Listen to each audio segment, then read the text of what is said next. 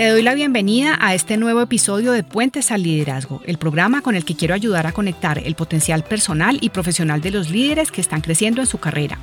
Acá encontrarás ideas y herramientas útiles para ello, además de reflexiones personales, resolución de preguntas y entrevistas inspiradoras para liderar tu vida y proyectos mejor. Soy Ilse Rodríguez, coach de nuevos líderes autora de El Liderómetro, creadora del Kit para Líderes en Apuros y directora de Puentes al Liderazgo. Y estoy aquí, pues quiero acompañarte a brillar como líder. Así que comencemos. ¿Cómo ser más cercano a mi equipo mientras evito tanto nivel de cercanía que termino siendo amigo de ellos y entonces pierdo capacidad de liderarlos y de mm, como gestionar mi rol como líder? Esta es una pregunta que he recibido en varias ocasiones, tanto en mi comunidad de líderes como en las dinámicas de conversaciones, tanto en sesiones individuales como en talleres que facilito. Y ciertamente es una pregunta que tiene una muy buena intención desde el punto de vista de eh, que lo que considera es que es importante ser cercano a las personas. Y acá lo que vamos a conversar el día de hoy tiene que ver con cómo manifestar ese grado de cercanía para que no se malinterprete, porque esta es una de las preocupaciones que muchas veces tienen los líderes en torno a que tanto deberían participar en ciertos momentos eh, de tipo social, que tanto deberían ser cercanos en tono, forma, lenguaje con su equipo y precisamente se trata de llegar a un punto intermedio en donde no seas percibido como una persona distante, demasiado parca y que no se relaciona de manera fraterna con el equipo, pero tampoco caer en el extremo de volverse un amigo de las personas, incluso llegando a tener actitudes y comportamientos de tipo relacional y de comunicación que no corresponden a tu rol de liderazgo. Mantener este equilibrio entre ser un líder accesible y la autoridad necesaria que se manifieste con tus comportamientos es absolutamente fundamental.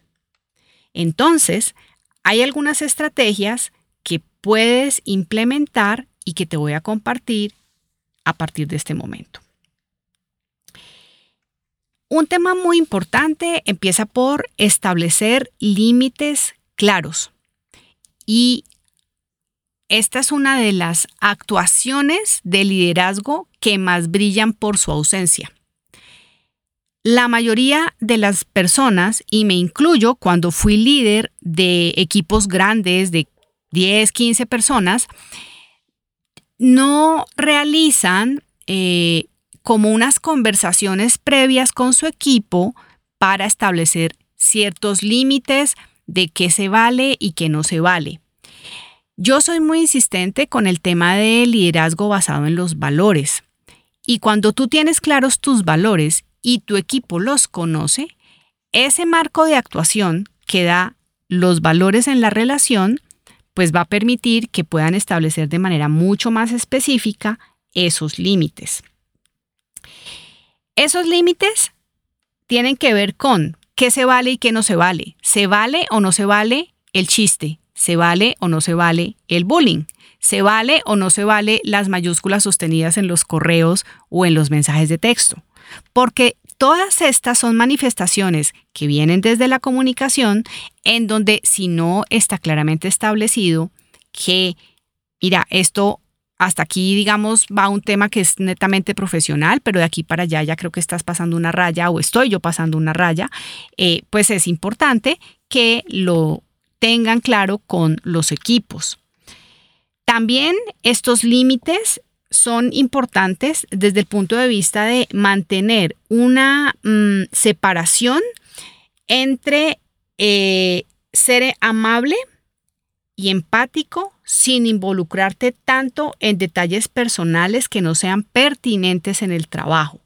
Y aunque yo no soy del todo una mm, convencida y no defiendo la idea de que uno tiene que separar lo profesional de lo personal, porque no es posible separarlo, lo que sí es cierto es que tú como líder, si bien debes ser empático y preocuparte por conocer aspectos personales de tus colaboradores, de tus coequiperos, eso va a hacer que generen confianza, eso va a hacer que haya cierta cercanía, pero lo que no puede pasar es que tú utilices tu rol de líder para que te inmiscuyas en temas personales que no son propiamente pertinentes a un líder podemos conocer algo. Es más, a veces puede pasar, y a mí me ocurre a veces con personas con las que trabajo, que llegan y por la razón que sea, seguramente porque tienen confianza, me cuentan, me cuentan historias, me cuentan situaciones, detalles de, no sé, circunstancias que vivieron, eh, anécdotas, eh, vivencias, eh, conflictos y, yo digo, ok, yo no debería estar escuchando este nivel de detalle, pero bueno, honro la confianza que las personas me están dando. Pero una cosa es que las personas te quieran compartir ese nivel de detalles y otra cosa es que tú estés preguntando incisivamente como para querer, como saber cosas que no es necesario que tú sepas como líder.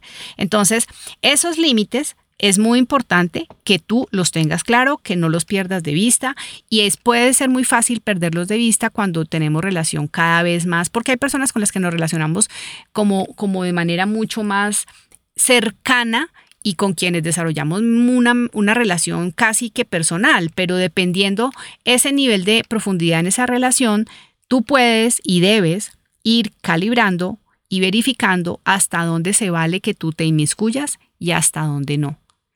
Si las personas te cuentan, aprécialo, agradecelo, guárdalo en la reserva, porque finalmente si te están contando algo que es muy personal, es porque confían en ti y si tú sales a compartir esa información a otras personas, estarás afectando nada más y nada menos que el activo más valioso en las relaciones, que es la confianza. Entonces recuerda establecer límites claros. Otro aspecto fundamental para que seas cercano, pero que también tengas tu rol de liderazgo supremamente definido es la comunicación asertiva. Tienes que utilizar un estilo de comunicación que sea directo pero respetuoso. Directo no quiere decir grosero. Directo quiere decir que expreses tus expectativas, tus ideas, tus peticiones e incluso tu retroalimentación de manera clara, sin cruzar una línea en donde utilices palabras que pueden ser soeces, descalificativas, groseras y bueno, incluso también en nuestras sociedades latinas solemos usar incluso hasta palabras fuertes y, y eso te quita a ti credibilidad como líder, te quita postura de líder y porque así lo hagas la gente lo va a notar y se va a dar cuenta que tú no sabes diferenciar cómo es comportarse en una salida con amigos a cómo es comportarse en una reunión con el equipo de trabajo. Eso te va a deslegitimar. Entonces presta mucha atención a la palabra que usas cuando estés sobre todo calificando una situación, una persona y cómo tú también puedes llegar a ser eh, incluso poco directo con la comunicación. No hacerlo, o sea, no ser directo, no ser suficientemente asertivo, te va a quitar a ti ese rol de liderazgo que es importante que tu equipo tenga claro y que eh, pues de esa manera tú lo alimentes con tu comunicación. Otro aspecto fundamental, y en este yo también soy bastante insistente, es que manifiestes interés genuino por el bienestar de tu equipo. Esto quiere decir que tú de manera evidente y yendo mucho más allá de las palabras, de las ideas y de las ilusiones, muestres interés en el desarrollo personal y profesional de tus colaboradores. Esto es algo vital.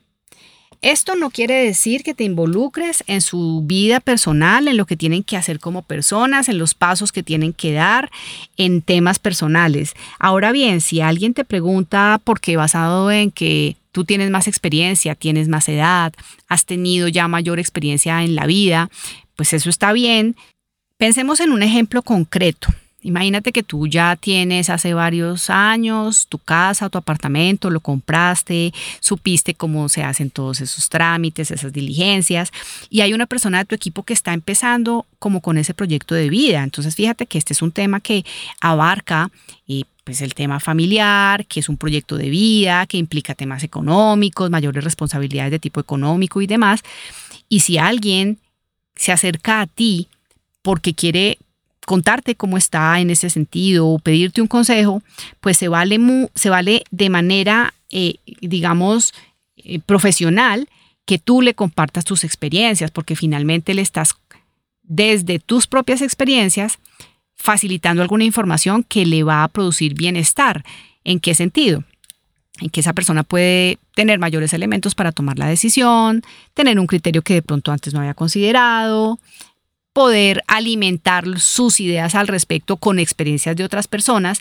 Y si está confiando en ti para consultarte o para comentarte algún tipo, algún tipo de situación que es netamente como del tema personal y que tiene que ver con su bienestar, con su equilibrio de vida, con la salud, con la alimentación, pues qué bueno que tú seas generoso no para que se vuelva algo que impones, sino para que desde tu experiencia puedas, a través de esas conversaciones y de tu generosidad, mostrar interés genuino por el bienestar de tu equipo. Sigo con esta reflexión hablando de la importancia de tener un adecuado equilibrio entre empatía y firmeza.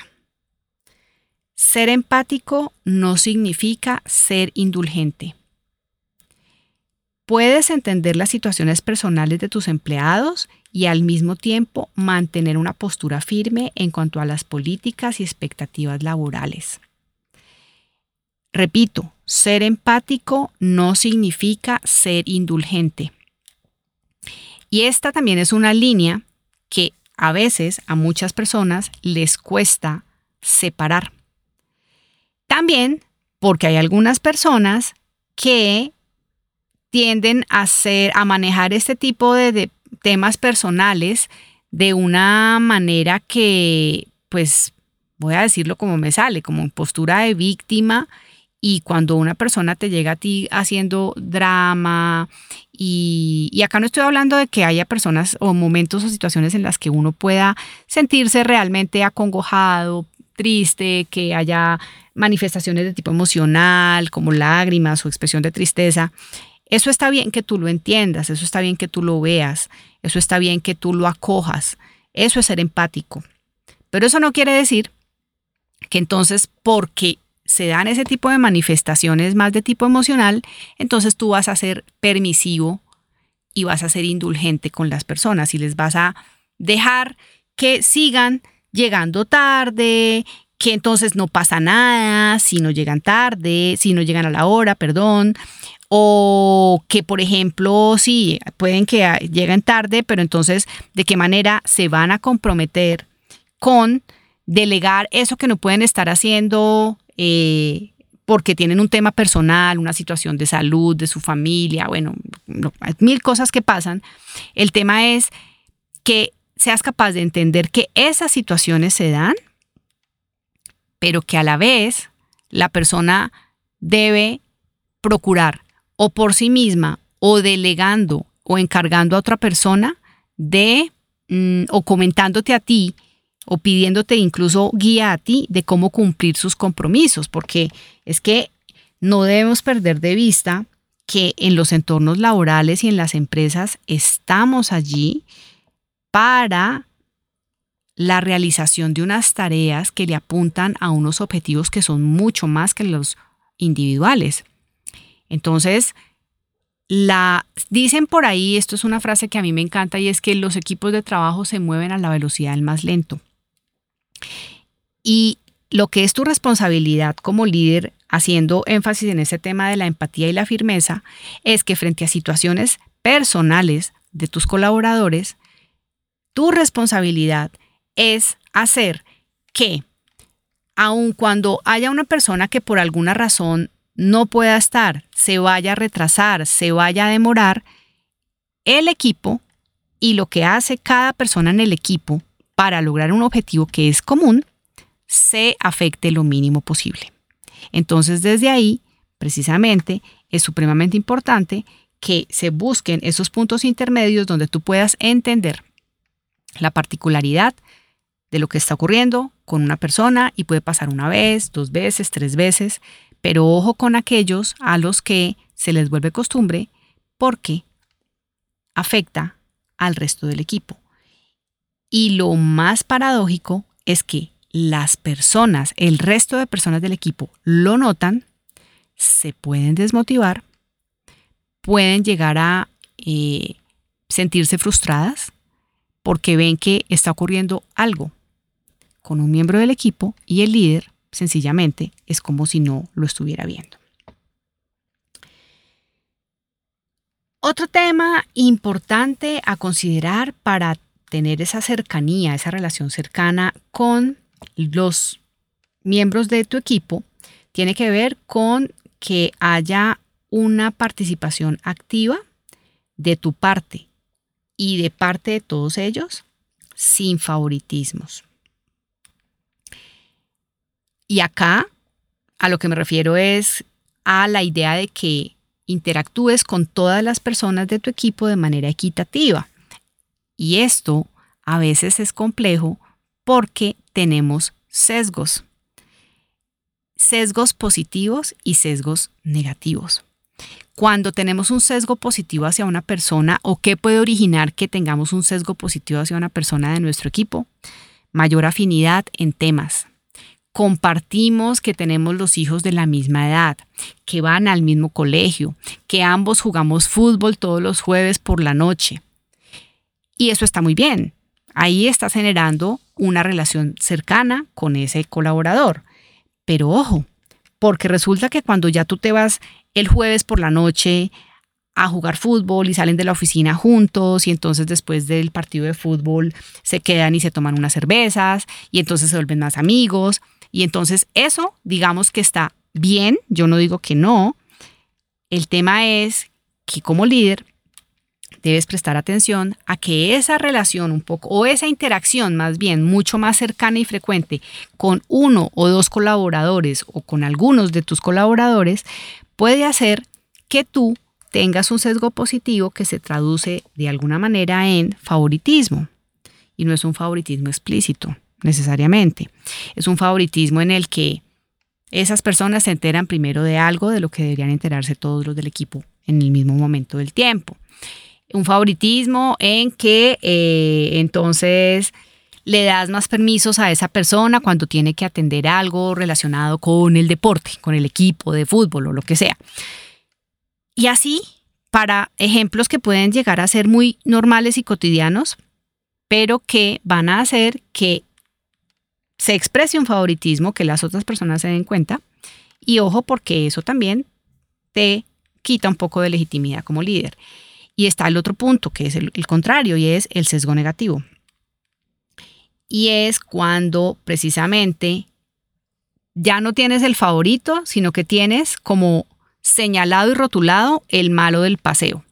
El que siempre eh, va a hacer el trabajo incómodo, el que al que siempre le asignas esa tarea que es repetitiva y que implica que eh, no tenga que hacer algo que lo rete de manera adicional.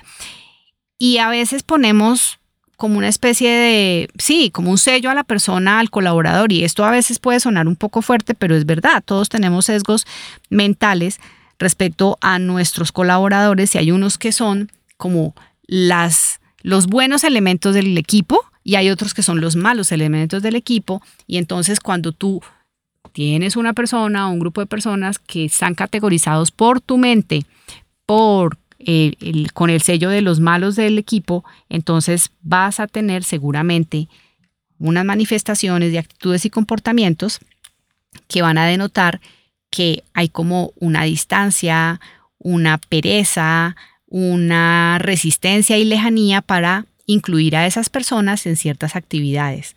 Entonces, ojo con esto de los favoritismos y ojo con dejar rezagados. Lo que puedes hacer con estas personas que puede que hayan tenido algunos temas actitudinales o de desempeño es tener conversaciones de retroalimentación y de aprendizaje, que de esto hemos hablado en otros episodios. Mantener un enfoque profesional en las actividades sociales también es clave para lograr ese equilibrio de ser cercano, pero sin llegar a ser demasiado amigo de ellos, demasiado cercano.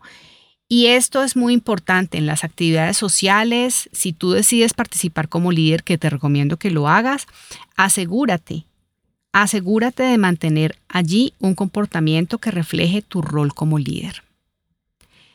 Muchas empresas, por ejemplo, en las celebraciones de fin de año, en ciertas celebraciones que son emblemáticas, han decidido desde hace mucho tiempo excluir el consumo de bebidas alcohólicas, porque el alcohol desinhibe a las personas y puede llegar a sacar una faceta, sobre todo eh, que no es eh, aplicable en los entornos laborales. Sé de situaciones que han generado problemas a los líderes. Sé de situaciones donde se ha, digamos, pasado una raya de el respeto originada precisamente en el exceso de alcohol. Entonces, es supremamente importante que tú tengas esto presente. Tu capacidad de liderazgo, tu posicionamiento como líder, y la credibilidad al respecto se ve seriamente impactada cuando tú pierdes el enfoque profesional desde el punto de vista de actitudes en este tipo de actividades sociales. Entonces recuerda mantener siempre un enfoque profesional en las actividades sociales. Mídete. Tienes que tener claro que allí no es el lugar donde puedes estar de la manera desparpajada diciendo y haciendo cualquier cosa. Socializa, comparte. Si quieres tomarte unos tragos, tómatelos, diviértete, está bien, yo no estoy diciendo que no, pero mantén siempre claro que tú eres quien debe reflejar su propio liderazgo. Es muy fácil perderlo. Esa postura como líder es muy fácil perderla si tú mismo no te mides en ese sentido. Por último, yo para cerrar, quiero dejarte una reflexión. Recuerda que un líder accesible y humano no significa perder tu autoridad. Ser un líder cercano, humano, que las personas sientan en ti calidez, no quiere decir que no tengas autoridad. Se trata siempre de saber equilibrar la empatía con la firmeza y el respeto mutuo.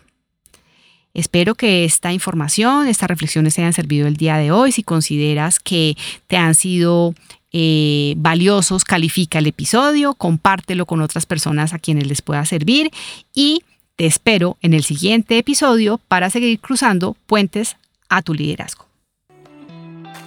Gracias por escuchar hasta acá y destinar parte de tu tiempo para tu crecimiento personal y profesional. Espero de corazón que lo compartido te sirva para ser el protagonista de tu propio liderazgo disfrutando del camino. Te invito a leer mi libro El Liderómetro. En él encontrarás historias inspiradoras de líderes como tú y herramientas para calibrar y desarrollar tus habilidades con menos agobio y más tranquilidad. Lo encuentras en elliderómetro.com. Hasta pronto.